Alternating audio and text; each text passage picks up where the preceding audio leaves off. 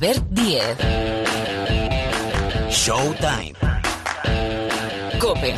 Estar informado.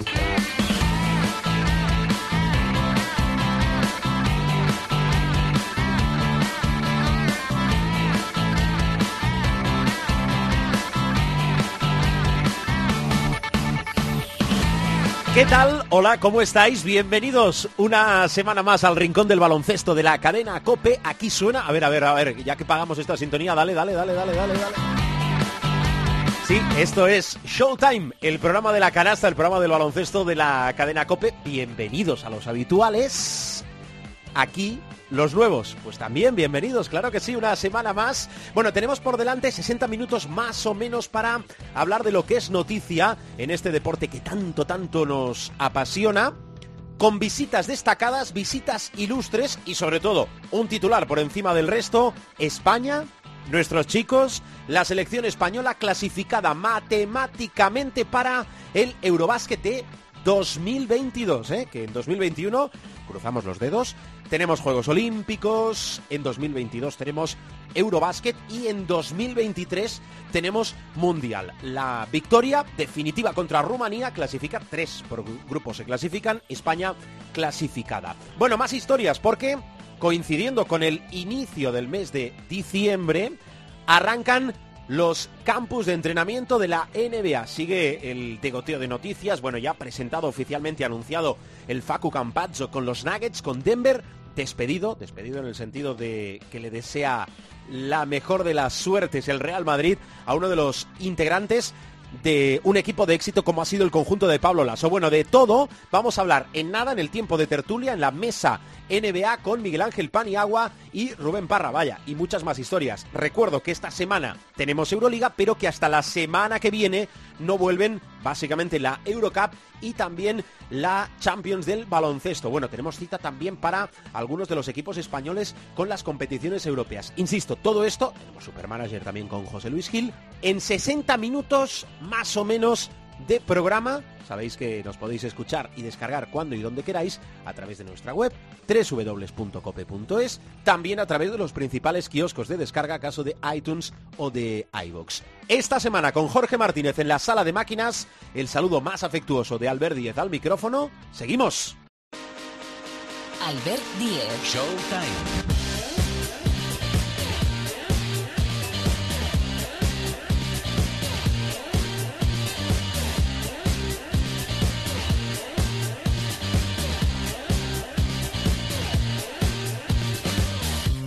Bueno, vamos al lío porque esta semana nos visita el presidente de la Federación Española de Baloncesto, claro, eh, Jorge Garbajosa. Presidente, hola, ¿qué tal? Bienvenido a Showtime. ¿Qué tal? Muy buenas, ¿cómo estáis? Gracias por atendernos bien. ¿Y tú cómo estás? Pues bastante bien, la verdad que no, no nos podemos quejar dentro de toda la situación tan difícil y, y todas las precauciones, incluso el miedo que todos tenemos un poquito, la verdad que no, no me puedo quejar porque estamos muy bien. Bueno, nos alegramos. Esta pregunta rutinaria, ¿verdad? Hace ocho meses, ahora cobra mucha importancia el ¿qué tal? ¿Cómo te va la vida y cómo estás? Bueno, está el presidente Jorge Garbajosa y también está Pilar Casado. Hola Pilar, ¿qué tal? ¿Qué tal? Muy buenas a todos. Bueno, quiero recordar que coincide esta entrevista con la clasificación de España, es decir, de nuestros chicos, para el europeo de 2022, con lo cual, Jorge, felicidades por la parte que te toca. Y no sé si era una obligación o una necesidad esta clasificación. Sí, seguro, las dos cosas, lo, lo cual no, que sea una obligación para España, para la selección española estar en todos los campeonatos, como viene ocurriendo desde el año 97, eh, no, no, no hay que quitarle mérito a los chicos, ¿no? Parece que por, la- por ser habitual, por ser ya costumbre o, o rutina estar en todos los campeonatos, de verdad, eh, el nivel cada vez es más alto en todo el mundo, en Europa concretamente aún más, hay que valorar en su justa medida, ¿no? Creo que el, una estar en un campeonato más otra vez, poder aspirar a, a competir cada verano es una, una noticia habitual, pero, pero de la cual hay que dar el valor que tiene. Sí, es cierto. ¿eh? Eh, a- a lo que es habitual le, le damos pues eh, ese carácter de, poca noticia, de poca relevancia. No sé si viendo eso, lo que está haciendo la selección, sobre todo ahora estamos hablando de la selección masculina, em, tú tienes claro que, hay mimbres y que hay, cuando venimos hablando también de ese relevo generacional en la selección. Sí, pero a ver, primero porque a mí eh, siempre me ilusionan, pero luego no es una cuestión de ilusión, es una cuestión también de, de resultados, de datos, y al final lo que ves es que, bueno, hace no tanto tiempo se hablaba de que una vez que aparece que, ya no estuvieran eh, los Gasol, Navarro, Felipe, Calde, pues esto iba a ser un páramo, de repente aparece, aparecen, entre comillas, aparecen un tal Margasol, un tal Ricky, un tal Rudy, un tal Jules, campeones, campeones del mundo y, un equipo que además tiene dentro de, eh, los 12 jugadores pues a gente, gente muy joven, como puede ser los Sengan Gómez, gente con mucho recorrido todavía, eh, Miras hacía la categoría de formación, el año pasado en la categoría sub-20 somos medalla de plata en Europa, la sub-17 somos oro, la sub-16 somos oro, pues hombre, eh, no vamos a poder ganar siempre, no vamos a poder conseguir medallas siempre, como viene ocurriendo por, por, suerte y gracias al trabajo de los chicos eh, cada verano, pero, pero desde luego motivos para estar ilusionado y para, para algo que sí que es nuestra obligación, ¿no? Hmm. Estar siempre entre los que entre los que compiten por ganar, ahí sí que sí que estamos muy muy, muy ilusionados sin duda. Eso está bien el mensaje, competir siempre entre los que compiten, valga la redundancia, por eh, ganar. La salud de nuestro baloncesto es buena, eso sin duda. El otro día, eh, presidente, escuché al seleccionador, a Sergio Scariolo, preocupado por la poca presencia de estos jugadores convocados para esta ventana en sus equipos. Eh, no sé si tú, uno, estás de acuerdo y si eso tiene arreglo con un pacto global por el baloncesto, aunque suena gigante, pero me parece que es muy complicado datos son los datos y están ahí, ¿no? Luego, eh, analizar solo el dato, eh, probablemente te, quedes, te dejes muchos detalles por el camino no te hacer una reflexión más profunda. Nosotros estamos primero orgullosos de, que la Liga CB sea probablemente la mejor liga del mundo al margen de la NBA. pero luego sí que sí que de la manera más eh, en positivo posible, a mí me gusta el mensaje que mandan algunos clubes, ¿no? Pues, por ejemplo, el, caso de Unicaja este año con, con estos seis jugadores españoles como son, aparte los que han estado con la selección, Francis, eh, Rubén y Alberto, está Carlos Suárez, está, está Jaime, el Sosa, que es un chico criado prácticamente en, la casa, eh, y funcionan, y lo están haciendo bien. Valencia, que también tiene una base nacional muy importante y sigue manteniendo parte de ella, ¿no? Con, mm. con Guillem Vives, eh, Sastre, San Emeterio, eh, y fueron campeones de liga. El Real Madrid, lo hemos visto, no ha consolidado una trayectoria de muchísimo éxito con jugadores eh, pues como Felipe, como el Tacho en su momento, como Yul, etcétera, etcétera. Los Angan Gómez, eh, de la NBA, Felipe. Ahora la renueva esa base nacional con Alocen, con Alberto Abalde, con Garuba. Y son, son proyectos de éxito, ¿no? Entonces, se ha hablado mucho de algo que creo que hemos sido, hemos sido injusto, de, de, que el jugador nacional te identifica con el público, etcétera, etcétera, que eso, eso es así, está muy bien. Pero hay algo que yo no me canso de repetir, es que son muy buenos, es que son los mejores jugadores de Europa. Y vuelvo a los datos, no lo digo yo, lo digo los campeonatos de formación, lo digo los campeonatos de, selección absoluta. Y la verdad que sí, sí me gustaría que, bueno, pues dentro de las economías de los clubes, la situación de cada club, que no seré yo quien, quien venga a juzgarlos, mm. que, pongamos en valor que el club que apuesta por el jugador nacional casi, casi, casi, casi siempre tiene, tiene mucho éxito. Mm, voy a escuchar eh, enseguida a Pilar Casado, que ha estado, como es habitual, acompañando a la selección, en este caso en la burbuja de la Fonteta. Por cierto, eh, em, la Fonteta, eh, casi hay que hacer sede de la selección española la Fonteta, o siempre es bueno que sea itinerante y vaya, vaya rotando. No, siempre es bueno que, que, demos la oportunidad a los aficionados de todo el país de poder disfrutar de, de, sus ídolos, los chicos y las chicas. Pero sí que es verdad que, que en Valencia se dan demasiadas, en el mejor sentido, demasiadas circunstancias como para, para, muchas veces, ¿no? Porque, y más en tiempos de pandemia. La verdad que en el momento en que la salud de los deportistas es lo primero que hay que poner encima del tablero, eh, la capacidad mm, por medios, por instalaciones que tiene Valencia, la voluntad y luego todo el, conocimiento, el expertise de, los protocolos sanitarios, pues la verdad que hacen que, que, que este verano Valencia haya un poquito monopolizado la selección, estamos súper agradecidos, pero también deseando de seguir en Valencia, pero también llevarla a más ciudades. Vale, vale. Pilar, a ver, que nos interesa tu opinión y nos apetecen mucho tus preguntas. Venga. Eh, Jorge, la burbuja ha sido un éxito rotundo. Eh, evidentemente, eh, cero negativos. Es verdad que es muy duro estar toda una semana metidos dentro de un hotel, pero bueno, porque el riesgo cero no existe. ¿Debemos de pensar que es un ensayo, entre comillas, para el europeo femenino?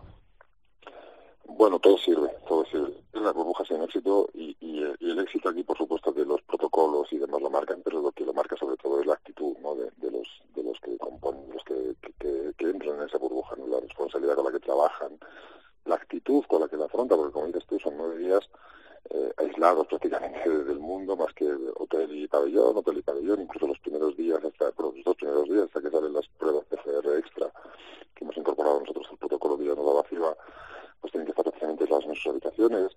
Y yo el martes fui a verles y, lo que me encontré es una actitud súper colaboradora, ilusionada, los más veteranos por, por, volver, los más jóvenes por llegar y, y la verdad que ha sido, ha sido muy importante y luego eh, de cara al Eurobásquet, pues la verdad que nosotros, yo mantengo toda la ilusión de que pueda ser un Eurobásquet eh, normal, normalmente normal, es decir, que podamos volver a tener público, que podamos olvidarnos de estas malditas, eh, de esta maldita pandemia, eh, pero no lo podemos descartar, no lo podemos descartar. Entonces, el tener esa, ese conocimiento de hasta incluso de cómo gestionar el desplazamiento ¿no? de los equipos al pabellón, que, parece que es sencillo, pero no lo es.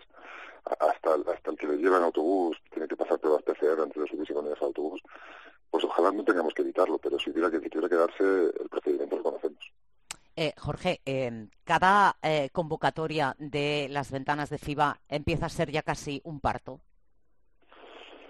Empieza a ser algo, bueno, empieza a ser algo, lo lleva siendo, algo, y, lo digo con el máximo y extremo y eterno agradecimiento a los deportistas, pero hay algo con lo cual, bueno, no, no, no, no puedo estar de acuerdo, no estamos viendo que siempre hay por parte de todos los, sectores del, baloncesto, excepto de uno, una voluntad por dar pasos adelante. La Liga CB, sin ir más lejos, ¿no? la Liga CB este año, en época de pandemia, por circunstancias con de equipos, está haciendo un trabajo excepcional de, agilidad en aplazamiento de partidos, eh, de responsabilidad de los clubes y los deportistas para, evitar ese tipo de contagios, primero por, por la salud de cada uno, pero también por el bien de la competición. Eh, todos hacemos esfuerzos, todos hacemos esfuerzos en esta época económicos, de gestión, de adaptarnos al medio, excepto, excepto uno que ya sabemos que va por su cuenta y, toma sus decisiones sin contar y sin mirar a quién, a quién tiene al lado. Em, quiero preguntarte eh, por lo que supone una, una pandemia como esta, eh, ya no solo para la selección absoluta. Antes mencionabas el baloncesto de formación. ¿Cuánto está sufriendo, Jorge, el baloncesto de formación? Porque no nos engañemos, cuanto más de élite es la competición, hay más medios, eh, más pruebas, más protocolos, pero uno va bajando y evidentemente, bueno, pues eh, es lo que pasa, como digo, en la sociedad. Eh, ¿Hasta qué punto hay preocupación? porque se pueda ver un poco alterado, porque los chavales no puedan competir, porque van las competiciones un poco a trancas y barrancas muchísima, muchísima preocupación. Eh, la pandemia nos afecta a todos y todos tenemos nuestra propia historia personal y profesional cuando acabe esto eh, y la nuestra, eh, pues la profesional, como dices tú, también es verdad que, por ejemplo, la la Liga CB, la gente tiene más medios, pero también a la vez sus ingresos regulares en cuanto a ticketing y demás, pues este año se han visto reducidos a la nada. Y es un club lo, lo nota, pero es verdad que según vas bajando hacia abajo la, en la de las categorías, llegando incluso a las que no son competencia de la federación, ¿no? de las competiciones autonómicas que eh, a través del, contacto continuo que tenemos y que hemos tenido con, las autonómicas, pues nos damos cuenta que, que las velocidades en algunas, en algunas comunidades están demasiado ralentizadas por de, de las decisiones políticas. Eh, no, es una crítica, es, simplemente situaciones que están viviendo por todos de la pandemia, pues estamos mm, muy preocupados con, con la desaparición de muchos clubes. Nosotros este año, cuando yo a, a los medios os aburro con los datos económicos de los cuales sacamos eh, mucho pecho en el sentido de estar orgullosos de la recuperación, pues nos permite lo que hemos podido hacer este año, que, el paquete total de ayudas para federaciones autonómicas y, y competiciones de los clubes, las competiciones FED, pues es el mayor de la historia. Estamos hablando de casi 3 millones de euros con un presupuesto de 18. O sea, estamos hablando de un sexto de todo el presupuesto de la competición ido en ayudas directas para paliar eh, el daño económico que están haciendo nuestros clubes, pues porque no tienen ticketing, pues porque tienen que hacer un gasto extra que comparten con, la federación en cuanto a test, a pruebas, etcétera, etcétera. está siendo un año de nuestra historia reciente más complicado, incluso estoy convencido más eh, que por los años de, la, de, la, gran crisis económica, ¿no? Pero mm, debo decir que cuando todos los lunes, a primeros de semana siempre tenemos una reunión, una reunión COVID en la federación, hay partidos aplazados, hay, casos por desgracia, como lo sé en cualquier sector, pero pero entre el protocolo que pactamos con el Consejo, eh, todas las ayudas que se están haciendo, la responsabilidad de los clubes y los deportistas, podemos decir que a día de hoy la incidencia en la competición está, digamos, dentro de los márgenes que preveíamos. Esperemos que esto vaya ya mejorando y, podamos salir de esta eh, lo menos afectado posible, pero, pero esta es una situación muy dura para, para muchísimos clubes. Eh, quiero preguntarte por una cosa que ayer le preguntaba a Juan Jiménez, es nuestro compañero del, del AS, eh, le preguntaba a Sergio si em, había que repensar un poco el formato de clasificación de ventanas en el caso sobre todo del Eurobásquet, es decir, ocho grupos de cuatro, eh, vemos partidos de un nivel muy, muy dispar. Y dijo Sergio, hombre, igual hay que repensar otras cosas antes. ¿Habría que, ¿habría que repensar el sistema de ventanas, Jorge? Yo de verdad creo que las ventanas, y, mira que, si me pongo, eh, dejadme que, que, intente explicarme, porque no, es una reflexión muy personal.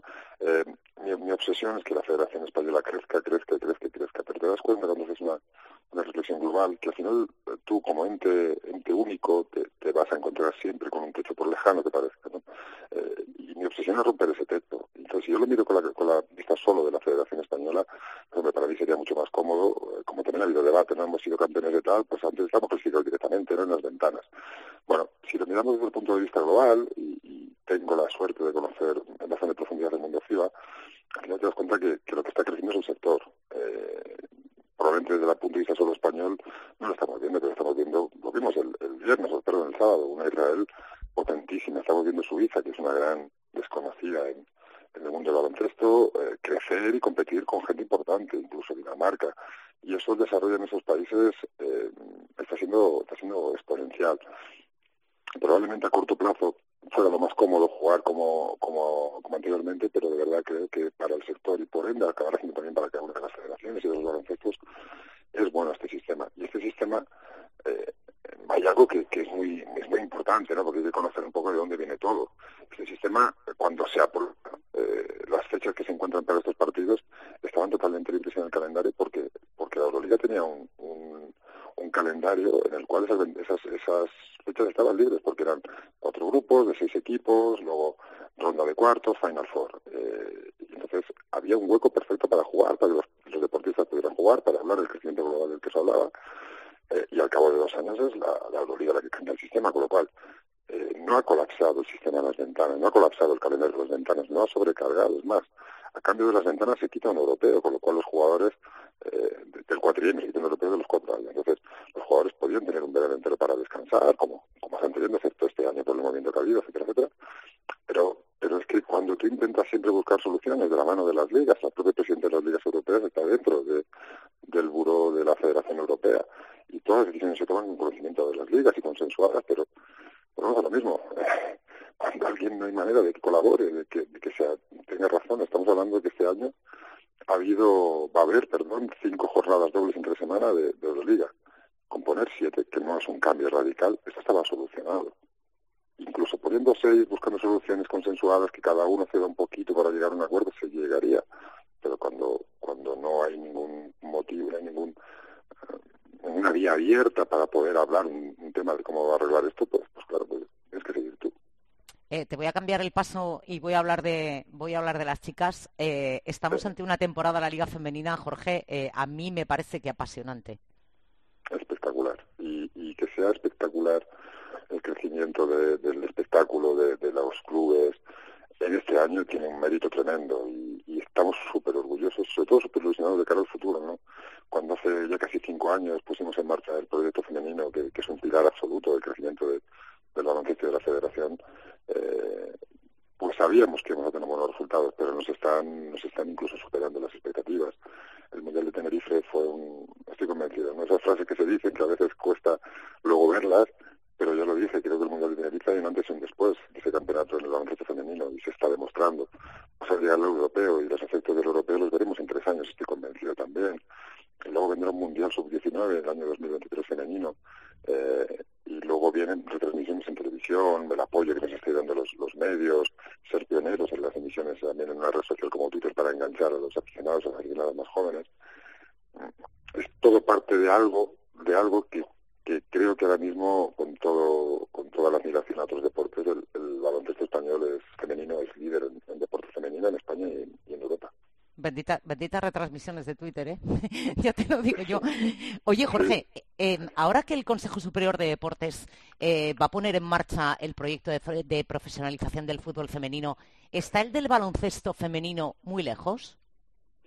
Eh, no tiene por qué, pero sí eh, estará tan lejos o tan poco lejos como queramos. Es decir, eh, hay que entender bien cuando decimos que queremos que el, que el sea profesional, que os aseguro que soy el primero que quiere, eh, pero hay que ver cómo, ¿no? Con la ley actual hay una serie de condicionantes que probablemente muchos clubes no pudieran asumir, o la gran mayoría de clubes no pudieran asumir.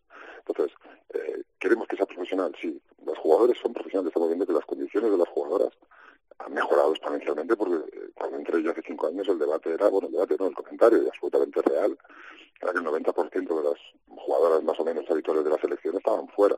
Ahora quedan dos de las habituales, Alba y, y Aston. El resto han venido a jugar aquí. Eso es porque se encuentran mejores condiciones, por supuesto, de salario, pero también de instalaciones deportivas, de, profesionalidad de los clubes, de mejora de la liga, de visibilidad de la liga. Y, eso lo hemos avanzado. Eh, con los clubes trabajamos de manera muy, muy estrecha además les estoy muy agradecido por, por la fluidísima comunicación que tenemos con ellos para, para buscar un crecimiento conjunto. ¿El objetivo tiene que ser ser profesionales? Absolutamente sí, sí, y un rotundo y innegociable sí.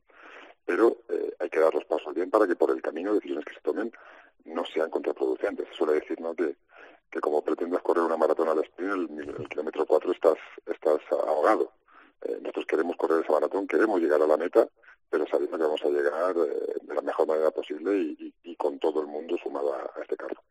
Muy bien, buen repaso ¿eh? que le estamos dando a nuestro baloncesto con el presidente del baloncesto español, Jorge eh, Garbajosa. Vamos cerrando. Alguna rápida. Em, como todos esperamos que en 2021 haya Juegos Olímpicos, ¿Pau Gasol va a estar en los Juegos? La gran pregunta, ¿no? Eh, es para ver si tienes información privilegiada, Jorge. Vamos preguntando día tras día nosotros.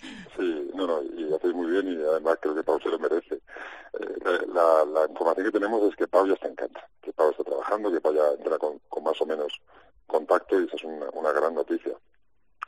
Cada día que pasa es un poquito más difícil porque al final, bueno, pues, pues eh, Pau va sumando, por desgracia, días sin competir, meses sin competir y a ciertas edades pues lo, hace más difícil. Pero claro, mm, cuando te cundes un poco en el desánimo le ves o hablas con él o, ves cómo expresa su ilusión de estar y esa energía te vuelve, esa ilusión te vuelve, ¿no? Pau es un, Pau es un, un 10 como todo, ¿no? Como, persona, como deportista, como jugador y ahora está demostrando ser un 10 en ambición y en, ilusión por estar con, bueno, pues con el equipo con el que ha estado toda su carrera, que es la selección española de y que, y que nos ha hecho tocar, tocar el cielo. Si va a estar, no lo podemos saber, probablemente no lo pueda saber ni él, para eso necesitará él mismo, ¿no? Estar ya definitivamente con el alta médica, que no está tan, tan lejos, eh, encontrar un equipo, poder competir durante el año, entrenar, jugar partidos, probarse a sí mismo, que él vuelva a coger esas sensaciones que solo te da la competición y ojalá se den todos esos factores y para pueda volver a, ponerse un año más. Eh, Pilar, te acordarás en 2008 cuando se hablaba de si era el último año, si Pau ya iba a empezar a pensar en dejarlo, estamos en el año 2000 para el 2021 y aquí sigue con la ilusión para estar, ¿no? El ejemplo de Pau eh, es tremendo, es histórico y ojalá pueda cumplir su objetivo que, que será bueno para todos. Nos va a retirar a todos, ¿eh? A mí sí, desde luego, a mí me retiré hace mucho tiempo. Eh, eh, Jorge, es una locura pensar, para mí Pau come aparte y puede comer y debe comer aparte por lo que supone para el baloncesto español. Es una locura pensar que se le pueda guardar, aunque tenga una carga mínima de minutos, una plaza para los Juegos, esté como esté, estando para competir, pero esté como esté, o eso es una locura.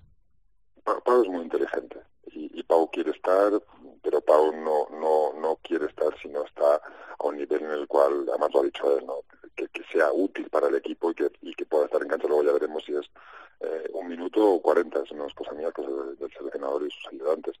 Pero, pero Pau tiene mucho que aportar y, y, si la cancha puede aportar es donde más nos ha dado y donde queremos verlo todos. Y si no, eh, sabe que las puertas de la federación las tiene, las tiene abiertas. Pero todos le agradecemos lo que ha hecho, todos estamos orgullosos de, lo que ha hecho, pero, pero esa que tiene las puertas abiertas no es por eso, de verdad.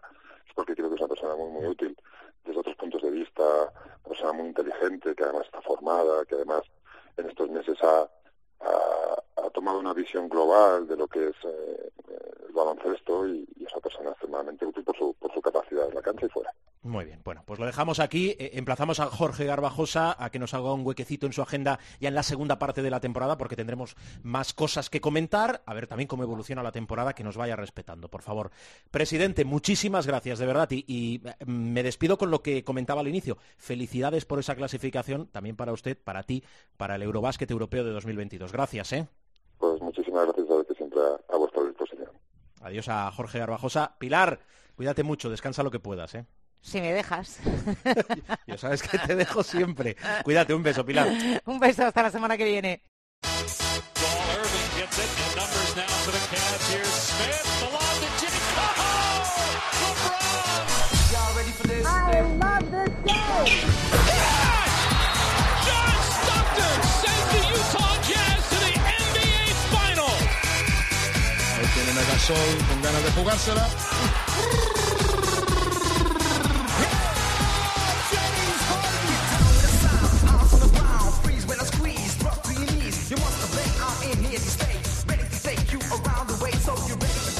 Territorio, ahora territorio NBA con nuestro profesor Miguel Ángel Paniagua. Hola, Pani, ¿qué tal? Muy buenas, ¿Ha ido bien tu semana?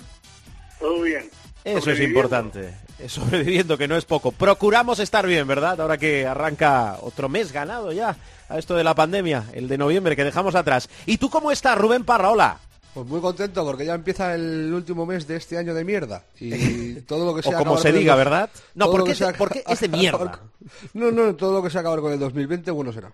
Bueno, efectivamente. Eh, el refranero popular es sabio. Dice, más vale malo conocido que bueno por conocer.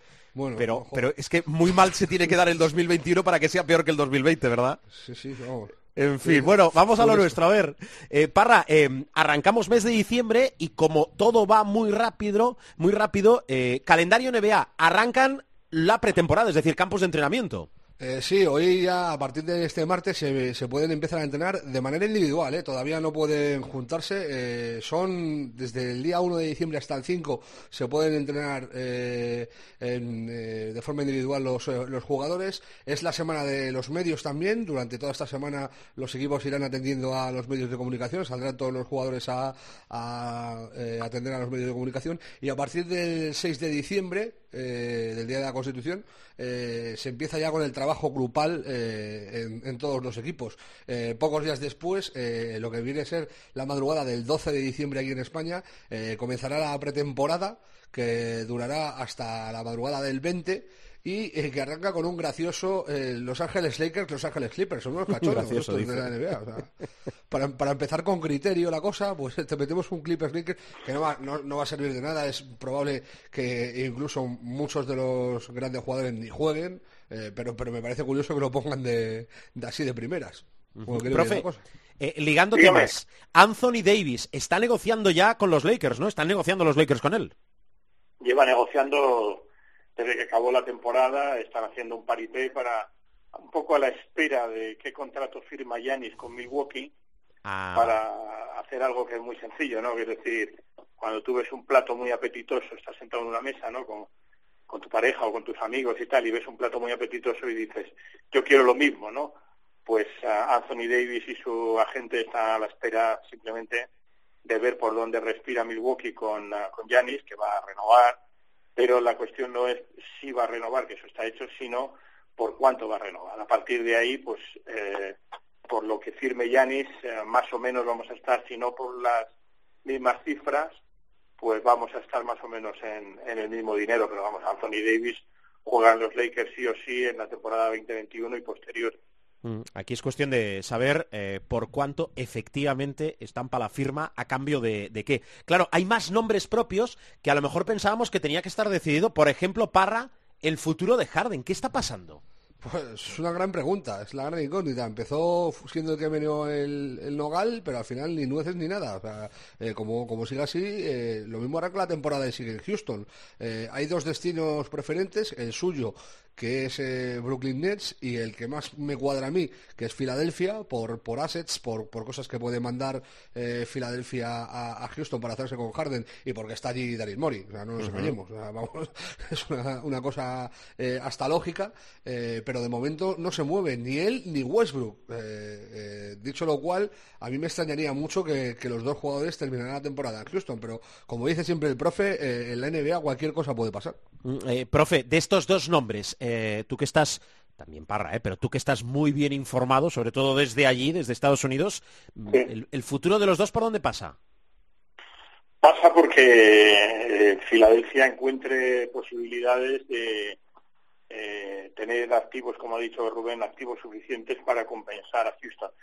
Aquí se ocurre una cosa y es que aunque en la NBA hay una regla no escrita de que bueno las grandes figuras tengan o no tengan, que suelen tenerlo, ¿no? Eh, la cláusula de veto de traspaso, eh, los grandes jugadores tienen veto de traspaso y eh, hay una regla no escrita que es que a los grandes jugadores, a las megaestrellas, no se les niega nunca la salida.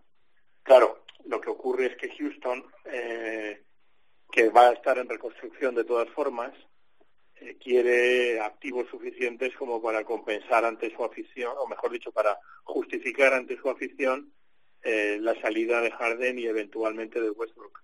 Pero en el caso de Harden es que mm, Brooklyn no está ahora mismo en posición de darle mucho activo a, a Houston y Filadelfia que tiene más posibilidades tiene que hacer mucha limpieza de activos para mm, poder compensar el traspaso de Harden. Pero detrás de todo esto subyace una cosa y es que realmente Houston no quiere que Harden se vaya porque sí quieren reconstruir, pero quieren reconstruir mm, con una figura, ¿no? Cosa que Harden no quiere. Es decir, es una situación muy complicada, pero mm, odio decir siempre lo mismo, que puede pasar de todo, pero yo diría que si Harden tiene posibilidad de salir será a Filadelfia. Mm, yo creo que Brooklyn está casi descartado, a no ser que eh, Filadelfia no tenga activos y en ese caso pues no tendría más remedio que probablemente quedarse en Houston, pero ahí veríamos a un James Harden muy, muy a disgusto con los Houston Rockets, porque los Rockets de la temporada 2021 no,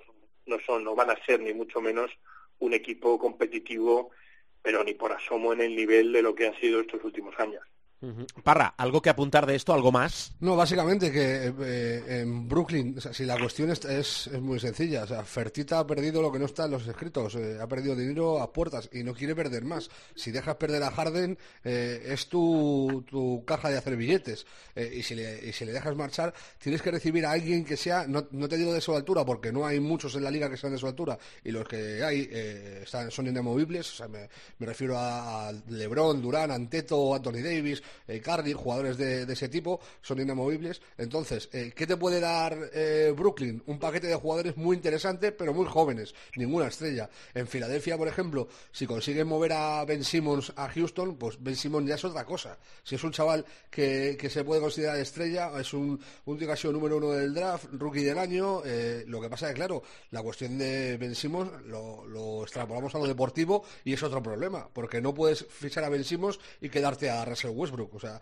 eh, no es para nada sencillo eh, cuadrar la operación de Harden. Mm, bueno, pues vamos a ver qué pasa. Mercado todavía abierto. 22 de diciembre, 22 de diciembre arranca la temporada en la NBA. Yo cuando te decía han arrancado, han empezado los campus de entrenamiento, para estaría bien em, exponer, comentar, explicarle a la parroquia del programa el protocolo sanitario que se va a llevar a cabo. ¿eh? Bueno, es muy complicado. Son 134 páginas las que le han mandado a, la NBA a los equipos. No me leas ni la mitad. ¿eh? Lo principal, no, lo principal de, esto es que la NBA se enfrenta a algo que no se ha enfrentado nunca, y es a la pandemia a corazón descubierto, o sea, a pecho descubierto.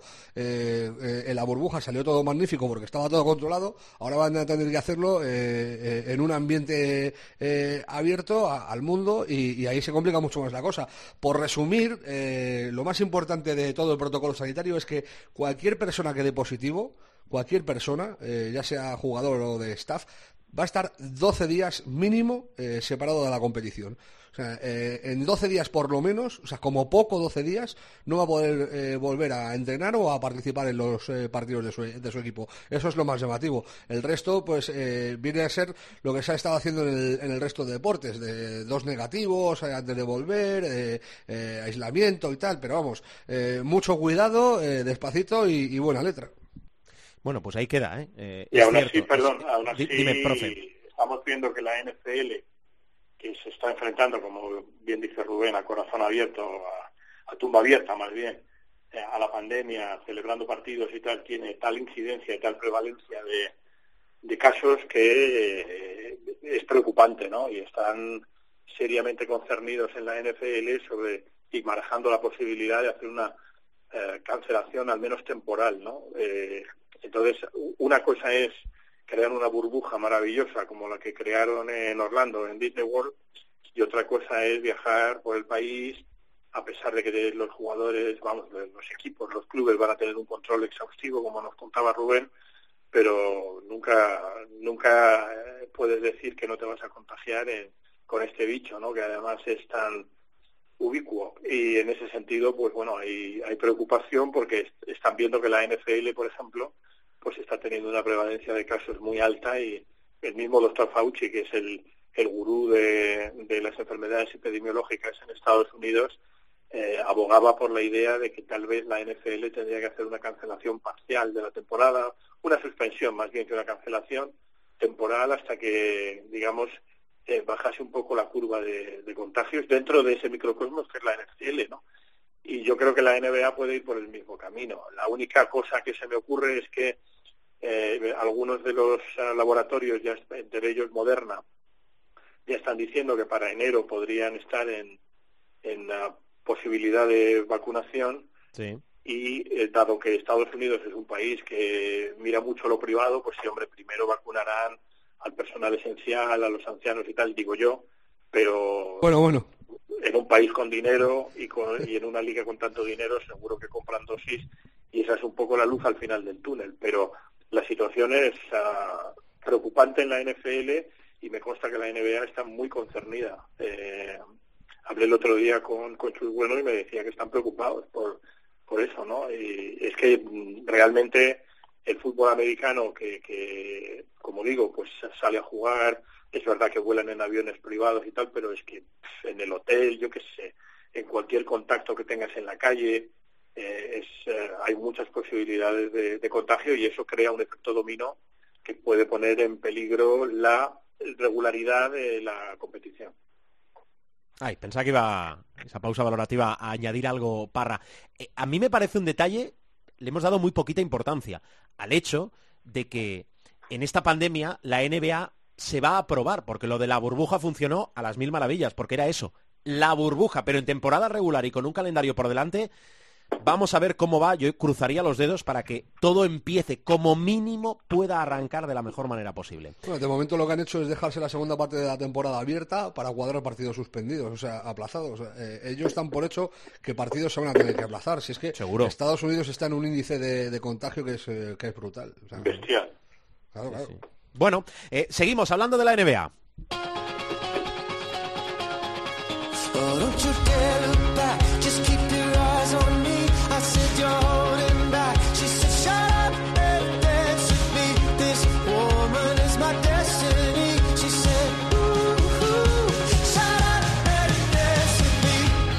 Tiempo de tertulia con Miguel Ángel Paniagua, con Rubén Parra. Eh, quiero saber vuestra opinión y seguro que la gente que nos escucha también del caso Bellinelli. 34 años, lleva creo que son 13 campañas en la NBA y vuelve a casa porque él es de Bolonia y vuelve a la Virtus. No sé si había opción de que continuase, si lo más cómodo era continuar, si, es un atrevido por dejar la NBA, eh, ¿qué camino toma eh, este caso, profe? A ver, yo soy de la Fortitudo, es decir, históricamente yo he trabajado, igual que en Grecia soy de Olympiacos, que he trabajado siempre con ellos, en, en, Italia soy muy de la Fortitudo y de hecho eh, me propusieron en su momento cuando la Fortitudo, la Fortitudo es el segundo equipo de Bolonia, por así decirlo, ¿no? Eh, cuando estaba con serios problemas económicos me propusieron hacer ahí una especie de inversión en crowdfunding para salvar al club y tal y dentro del poco patrimonio que tiene uno pues algo pusimos, ¿no? Para, para intentar salvar. Dicho esto, conozco también mucho el día a día de la Virtus y esta respuesta es muy parecida a la que a la historia que cuento muchas veces de Jack Cook, ¿no? el, que, el antiguo propietario de Los Ángeles Lakers eh, y de los Kings de hockey sobre hielo y del Forum de Inglewood, eh, que se acordará Rubén, que es un Lakers de pro, eh, cuando le vendió el, el, club, vamos, le vendió toda el club, los dos clubes, el de la NBA, los Lakers, los Kings de la NHL y el Forum de Inglewood, se lo vendió al doctor Jerry Bass por 144 ah, millones de dólares en efectivo, ¿no? Y cuando un periodista, un colega nuestro, le preguntó, después de haber hecho Jack Ken Cook una promesa eterna de que jamás vendería, que era un tema de la familia y tal, y el periodista, el colega, le pregunta muy a la americana qué es lo que le ha movido a Jack Ken Cook a a vender los Lakers y él contesta muy serio, de acuerdo perfectamente además en una de las gradas del foro 144 millones de dólares en efectivo. Bueno, pues en el caso de Marco Bellinelli es 1,3 millones de dólares netos, perdón, 1,3 millones de euros netos por temporada. Con la edad que tiene y, bueno, teniendo en cuenta que en Italia pues va a estar en un club dominador y en un club, más que dominador, un club seriamente aspirante con un buen entrenador como Sasa Georgievic y con una mega estrella como Milos Teodosic que a pesar de que es un jugador picudo y de dientes de sierra, es un genio. El otro día, no sé si lo viste, tiene una asistencia, la asistencia por la espalda. prodigiosa en, la, en la Lega. Pues bueno, yo creo que Berinelli lo tenía chupado, ¿no? Es decir, es un, es un ofertón. Eh, además es un contrato multianual y bueno, cuando tienes una cierta edad, pues prefieres ser cabeza de león que cola de ratón. No, no hay otra explicación.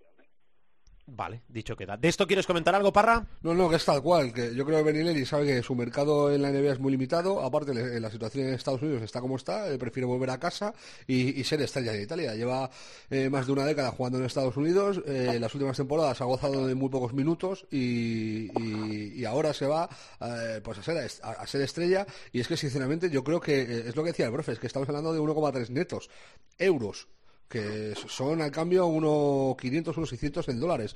Yo creo que no gana eso limpio en Estados Unidos ni de coña. O sea, es que va a ganar más dinero en Italia y encima va a estar en casa. Y, va a estar en un equipo aspirante que lo, va a pelear con el, con el Milan, claro. Eh, son los dos equipos eh, más potentes de Italia.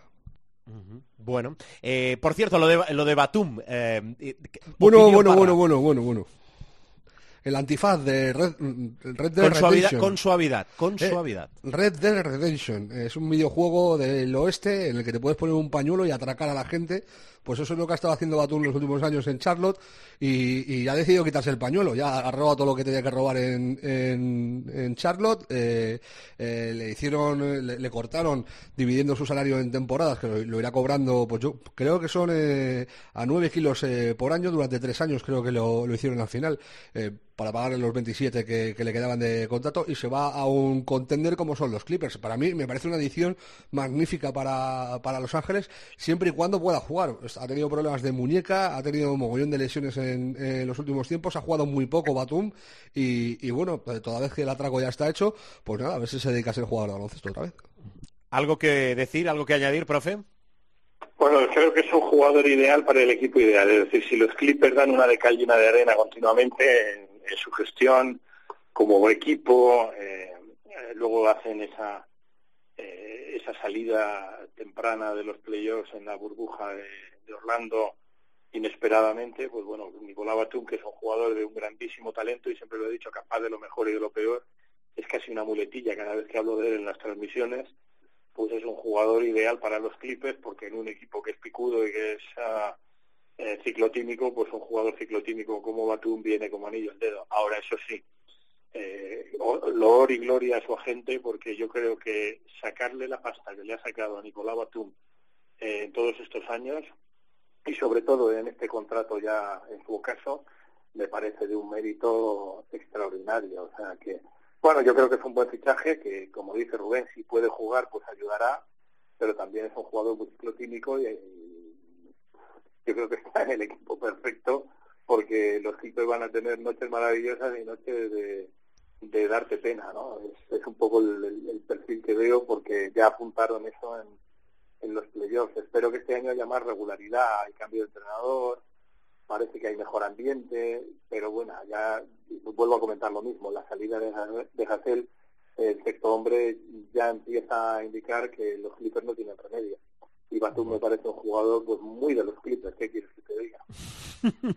bueno, vamos cerrando. Parra, eh, ¿qué me dejo? Bueno, eso sí, anunciado ya Campazzo y eh, despedido, despedido en el sentido de desearle lo mejor en el futuro por parte del Real Madrid, que si no se extrañaba, es cierto que hasta que no ha sido oficial la operación, el Madrid no ha movido ficha, que tardase tanto en, despedir y agradecerle todo al Facu Campacho cuando él ya se había despedido incluso del Real Madrid. Yo creo que es una cuestión formal de tiempos. Eh, no a mí no me parece mal ¿eh? que el Madrid haya esperado pues hasta que se ha despedido él y, que se ha hecho oficial. en la pasada madrugada, eh, estoy hablando de la madrugada del lunes al martes, eh, Denver ha colgado varios tweets, primero dándole la bienvenida al Facu, destacando todos sus logros en Europa, sus, títulos con el Madrid, sus MVPs y tal, y han colgado un vídeo con sus asistencias que la verdad es que si no has visto a, Campaso jugar en tu vida y te lo pones, pues te crees que has fichado a, no sé, a, a Johnson, porque es que la verdad que el Facu otra cosa no, pero te da para hacer vídeos de asistencia chulas 50 minutos, porque en los últimos años se ha hinchado en el Madrid a dar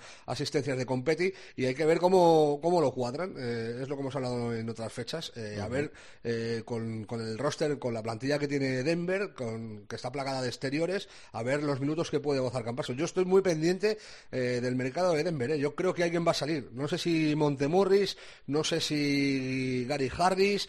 yo creo que a alguien, es que a mí Harris me parece extraño porque es súper titular, es titularísimo. Y es uno de los mejores defensores de la liga, es íntimo amigo de Jamal Murray, pero lo mismo Montemorris o, o PJ Dossier, alguien tiene que salir porque eh, está, está plagado de, jugadores exteriores y, lo que dijimos, eh, Facu pues tendrá 18 o 20 minutos por partido saliendo en la segunda unidad y yo creo que lo que van a intentar es eso, que, que el ritmo ese frenético que, el Facu siempre tiene en el juego eh, dote a esa segunda unidad de, una, de un dinamismo importante para mantener a, a Denver arriba en los partidos. Vale, una reflexión que si no me muerdo, un poco absurda ¿eh? la reflexión, si no me muerdo la lengua, no he visto ningún vídeo cuando intentas presentar o vender a un jugador donde haya una mala acción, un mal pase. Sí, eso es como lo de. O un tropiezo del jugador en sí, vaya.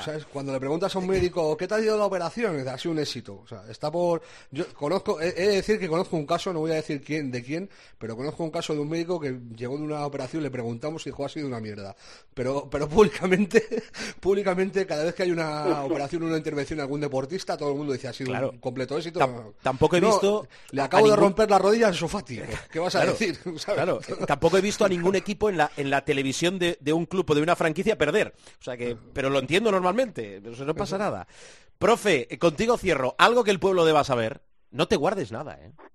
No, no, nada, no me guardo nada. Hablando de operaciones, en la que sí ha sido un éxito, afortunadamente, y esperemos que ya eh, se acaben las desgracias, porque el muchacho parece el rigor de las desdichas, como decía mi abuelo, eh, es la operación que le han hecho a Clay Thompson de su tendón de Aquiles, eh, se habla de un año de, total recuperación, pero eh, con la garantía de que la operación ha salido muy bien y de que con un adecuado eh, sistema de fisioterapia el jugador podrá volver en la temporada 21-22. Se lo merece porque la verdad es que es un tío magnífico. Yo conozco a su padre bastante, tío muy majo también, muy tranquilos además, muy Campeón con los Lakers. Sí, señor. Y, y ojalá le vaya bien porque la verdad es que necesitamos a los Golden State Warriors en plenitud porque unos Golden State Warriors en plenitud eh, frente a los Lakers y con los Clippers, si ya de por sí la conferencia oeste es maravillosa, ahí ya sería el no va más. Así mm. que nada, eh, fuerza Clay Thompson, ha salido muy bien la operación y aquí es verdad que sí ha salido muy bien y todo está previsto para la 21-22 Ojalá. que vuelva y que los Golden State Warriors pues sean realmente... Este año van a ser competitivos, pero yo creo que con Clay son... Uh, es que con Clay son favoritos, profe. Con lo que tienen este año, si, si tuvieran a Clay con lo que tienen este año, serían favoritos. Favoritos. Por eso te digo que la gran diferencia entre contrincante o aspirante y, favorito, para mí la marca Clayton. Pensaba que iba a ser para Antonio Ruiz, estaba ya temblando. La diferencia entre aspirante y favorito y... Cuidado, cuidado, cuidado, cuidado, no nos metamos en ningún jardín. Bueno, qué bien lo explicáis. Em, os espero la semana que viene. Que disfrutéis de estos primeros días de diciembre. Adiós, Paniagua. Adiós, un abrazo a todos. Cuídate mucho. Barra, adiós. Un abrazo fuerte.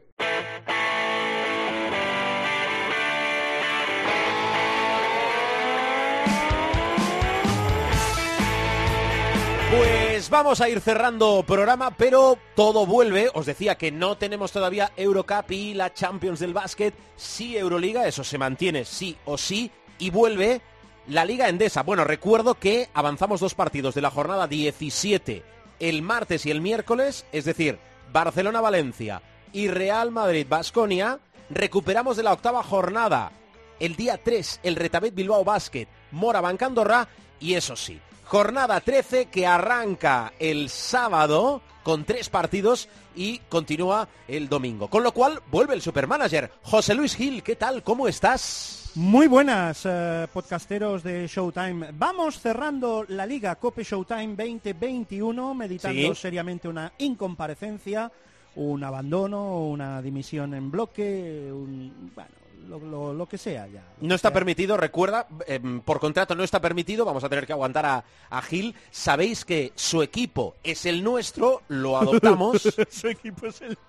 con lo cual cada No semana os eh, proponemos, bueno, nuestro equipo con los posibles cambios eh, en función de también cuando escuchéis el programa. Em, estamos a punto de bajar de los 100 puntos, con lo cual hemos obtenido en la última jornada la peor puntuación de la temporada. Somos así. Gil, ¿por qué no recordamos eh, con, con qué vamos? Es decir, ¿de qué ¿Con qué partimos? vamos, eh? ¿Con qué vamos? ¿Con qué jugamos, eh? Sí, ¿de qué partimos? Los... ¿De qué? Un momento. ¿De dónde venimos o a dónde vamos? Vamos con esos números, Gil. Vamos con los números. Pues mira, el equipo para esta semana Sí. Es el siguiente. Solo he hecho cuatro cambios. Mira que dejan hacer cinco. Pues no dime el equipo antes de los cambios. El equipo antes de los cambios, o sea, ¿de dónde venimos? Venimos de. Trimble y Renfro en el base. Venimos de Alonso, Brizuela, Salvó y Abrines en el perímetro.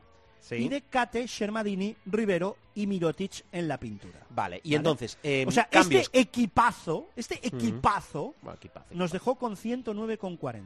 Lo importante, eh, nosotros... Mirotic 2,40. Tomamos sí, nota. me- me- objetivos Objetivos. a corto plazo, que es no bajar de los 100. Para no Ob- bajar de los 100, ¿qué cambios has previsto? Pues mira, solo he hecho cuatro cambios de los cinco posibles. Y te digo una cosa, para, para acabar de, de cuadrar la cosa, he tenido que. He traspasado a tu amigo y tu hermano Nico, Bueno, ¿vale? es una opción arriesgada, pero es, una opción. Es una opción arriesgada. Bueno, hay gente ahí que todavía está haciendo broker y puede ser interesante. Mm. Y Hay un Barça Herbalife Gran Canaria en el Palau nos Blaugrana. vestimos de verde y negro, ¿eh?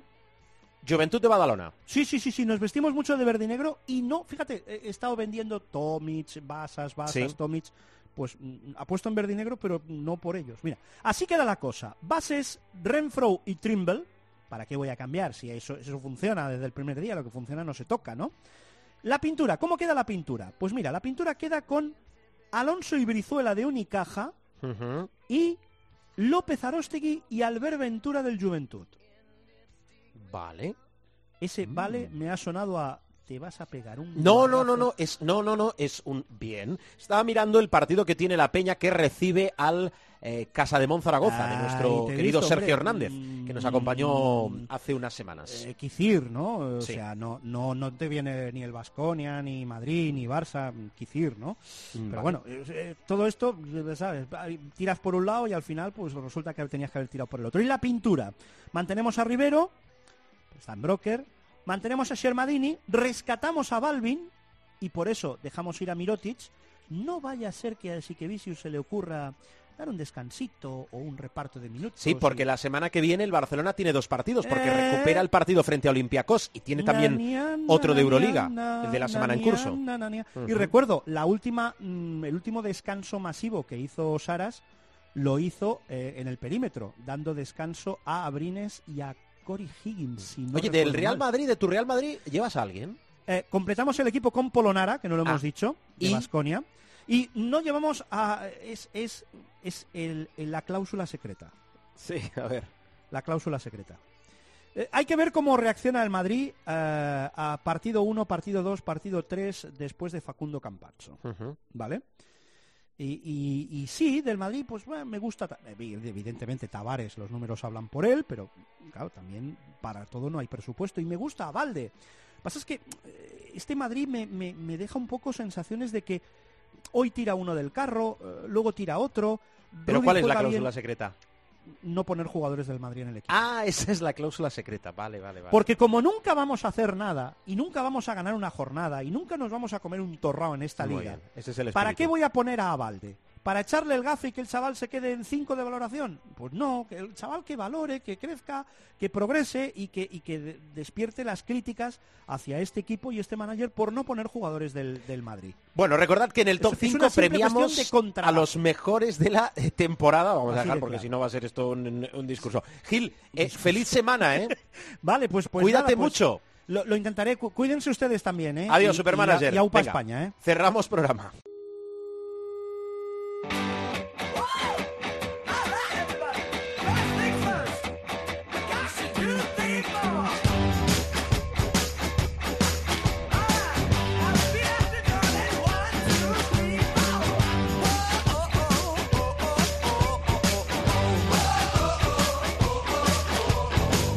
Estoy pensando en hacer un concurso para que eh, cantéis, a ver si os atrevéis, esta música, esta sintonía de salida que engancha muchísimo. Bueno, que nos vamos, que bajamos la persiana del capítulo de esta semana. Os agradecemos mucho la atención, básicamente que nos escuchéis y que nos descarguéis a través de cope.es. Encontraréis todos los programas en nuestra web que es chulísima, www.cope.es, vais al espacio de Showtime y allí tenéis todos los capítulos. Interactuamos a través de las redes sociales, las principales, arroba Cope Showtime, nuestro nickname, nombre de usuario en Twitter y está disponible nuestro muro de Facebook, facebook.com barra Showtime Cope. ¿Para qué? Bueno, para críticas, elogios, comentarios, preguntas, lo que buenamente queráis. Sabéis, si no lo recuerdo, que salimos habitualmente los martes y que también tenéis a vuestra disposición los principales eh, kioscos de descarga, portales de descarga como iVoox o iTunes para encontrarnos, buscarnos, encontrarnos, descargarnos y escucharnos. Gracias. Feliz semana de baloncesto. Adiós.